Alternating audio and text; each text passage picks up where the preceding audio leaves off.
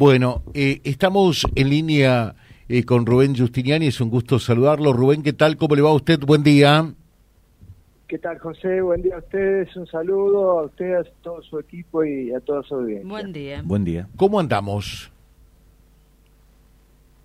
Bueno, estamos complicados, ¿no? A nivel nacional, a nivel en la provincia, que, que bueno, salimos de una pandemia y ahora entramos en un problema... En otra pandemia prácticamente, ¿no? Claro, claro, claro. Estamos en pandemia económica permanente, que es la inflación, que golpea a todos los trabajadores con ingresos fijos, a los jubilados, a las pensionadas, este, una inflación que, que, se va a anunciar el viernes y que, que va a estar rondando el 7% mensual.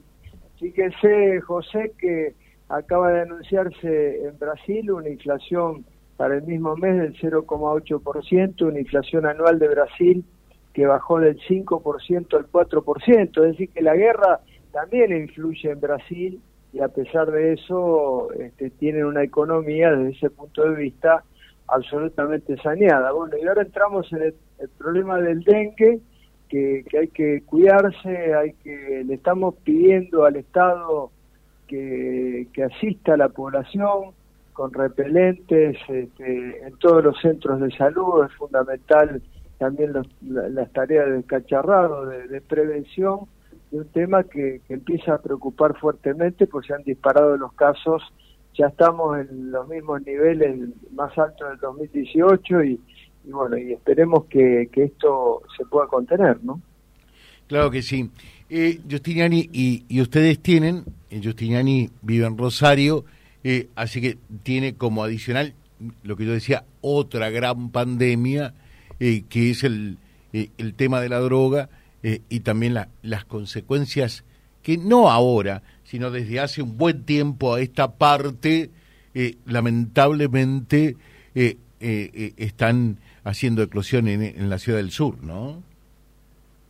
Sí, la inseguridad es hoy, la, junto con, con la cuestión económica, la principal preocupación de, las vecinas y vecinos. Fundamentalmente en la ciudad de Rosario, que padecemos, como usted muy bien dice, José, una situación muy grave de hace varios años, que explotó a partir del año 2013, que, que estamos en índice de homicidios eh, cada 100.000 habitantes, cuadriplicando, quintuplicando la media nacional y que esto indica que tenemos prácticamente un muerto por día en todos los barrios de, la ciudad de Rosario, donde eh, la guerra entre bandas este, produce esta situación, donde parece que todavía no se puede cortar ese hilo conductor, eh, donde la calle se maneja de las cárceles, donde presos de alto nivel económico, por eso nosotros insistimos mucho cuando yo fui senador nacional en la ley de extinción de dominio. La ley de mm. extinción de dominio iba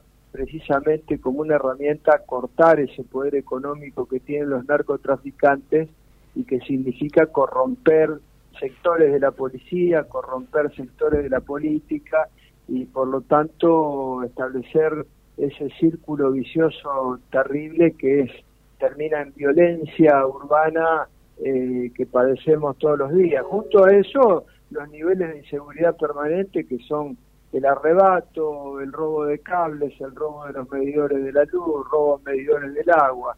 Eh, es la tapa de los contenedores. Eh, pareciera que es muy difícil, este, por eso hemos planteado acciones concretas.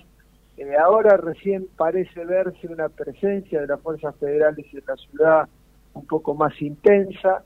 Parecía que Nación miraba con desdén la situación de la provincia de Santa Fe durante muchísimo tiempo, ahora parece que han tomado nota, no alcanza con eso porque hay que hacer una profunda reforma policial para que la policía pase a ser parte de la solución y no parte del problema, como ha sido y lo hemos visto en cada una de las causas judiciales que se han sustanciado por el tema del narcotráfico, donde han aparecido efectivos de las fuerzas complicados, y junto con una articulación de de los tres poderes del Estado, es decir, el Ministerio Público Fiscal de la acusación, este, ahora se están haciendo los concursos y el día de, mañana vamos a votar este, para eh, varios de los cargos fundamentales como el de fiscal general de la provincia. O sea que, que es una tarea donde el que diga que lo arregla en 15 días miente, pero que hay que tener una decisión política de trabajar las 24 horas del día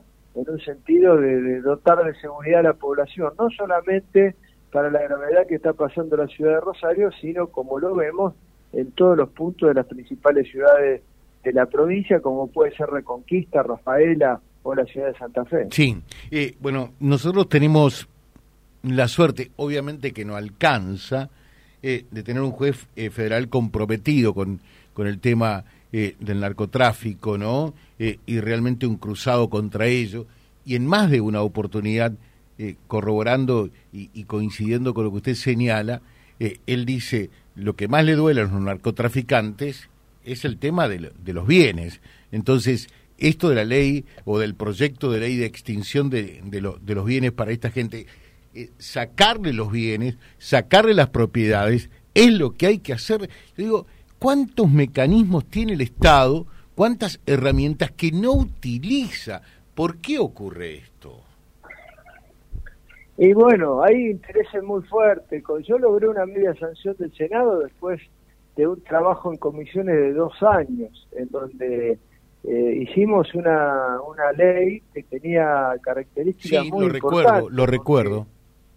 Claro, y lamentablemente la Cámara de Diputados lo cajoneó. Eh, evidentemente, cuando vemos el poder económico de un narco que, que había planificado escaparse de la cárcel comprando un helicóptero, en este, evidentemente vemos que ese poder es gigantesco el que tiene. Y bueno, ahí hay que ir, sobre eso es lo que hay que ir. No es ningún invento, es lo que se ha hecho en distintos países, se hizo en Colombia con resultados importantes.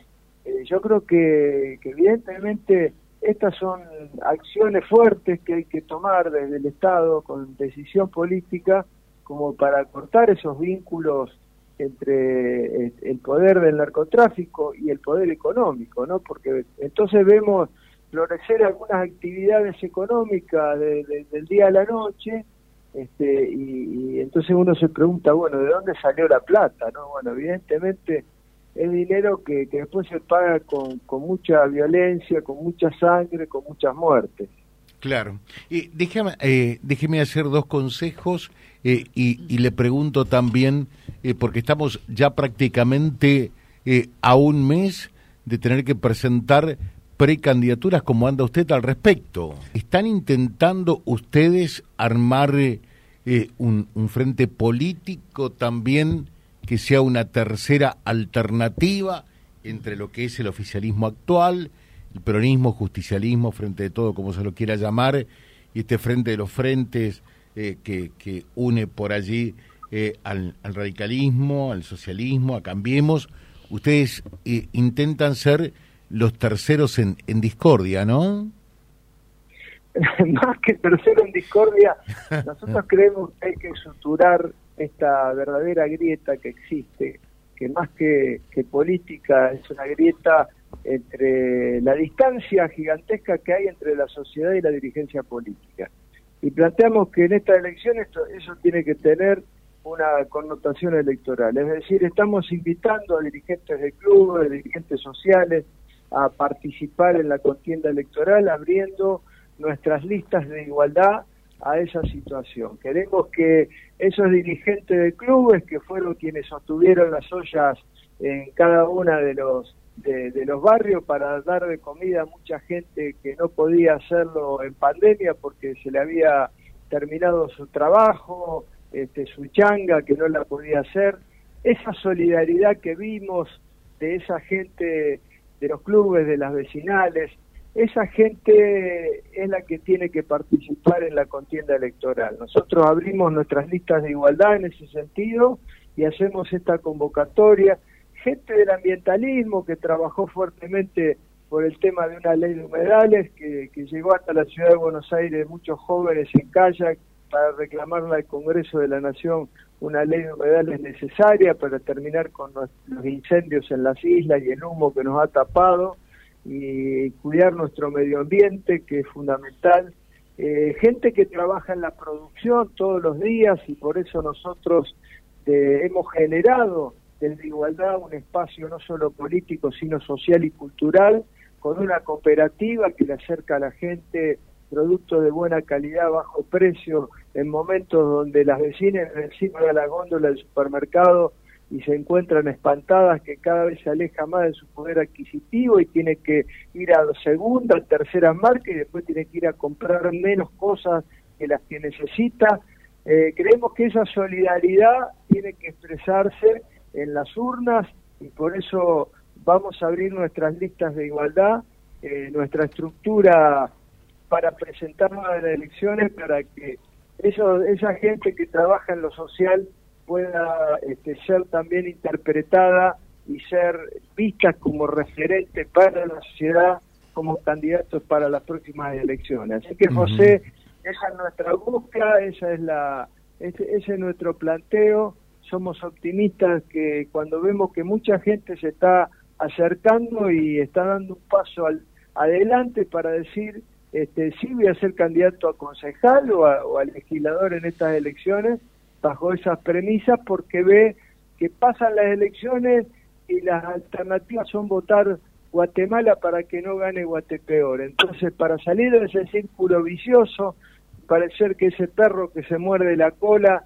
y va dando vueltas y no hay alternativas para la gente, bueno, es momento de decirle a la gente de un paso adelante este, para, para proponerse, para, para encarnar, este, no hay que ser profesional político para ir a un consejo municipal, a un consejo deliberante o para ir a una legislatura provincial, porque ahí hay que llevar las necesidades de la gente. Los mejores proyectos de ley, los mejores ordenanzas salen de las necesidades reales de la gente. Magnífico. Nos preguntan cómo anda la cooperativa aquí en Reconquista. Perdón, ¿cómo dijo José? Eh, ¿Cómo anda la cooperativa aquí en Reconquista? Anda muy bien, anda muy bien, anda muy bien eh, porque cada día más gente se acerca porque ve que puede comprar este, productos que están más baratos que, en el súper y que son de muy buena calidad. Y, y esa porque no tiene fin de lucro, porque es una cooperativa y porque es una herramienta fundamental económica ante momentos de padecimiento de la, de la alta inflación que tiene el país y en donde cuando uno consulta sabe que, prácticamente hay remarcación de, de precio casi todos los días y todas las semanas. Entonces, eh, esto que se hace con, un fin social, no con fines de lucro, es una herramienta muy importante para toda la población. Perfecto.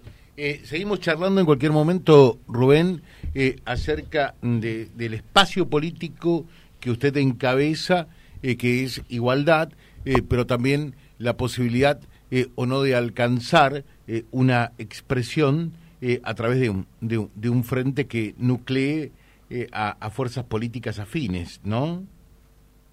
Sí, vamos a presentar en pocos días más ahí en el norte de, la provincia, en la ciudad de Reconquista, con, con, las amigas y amigos, vecinas y vecinos de Igualdad, con José Blanco, con las compañeras y compañeros de Igualdad de, y con toda la convocatoria que ellos hacen en ferias, todos los sábados en la ciudad de Reconquista y que este, convocan a la participación a muchos dirigentes barriales y así que estaremos en pocos días ahí en Reconquista. Le dejo un saludo y por supuesto que cuando venga eh, estará invitado aquí a nuestro programa como siempre, ¿no?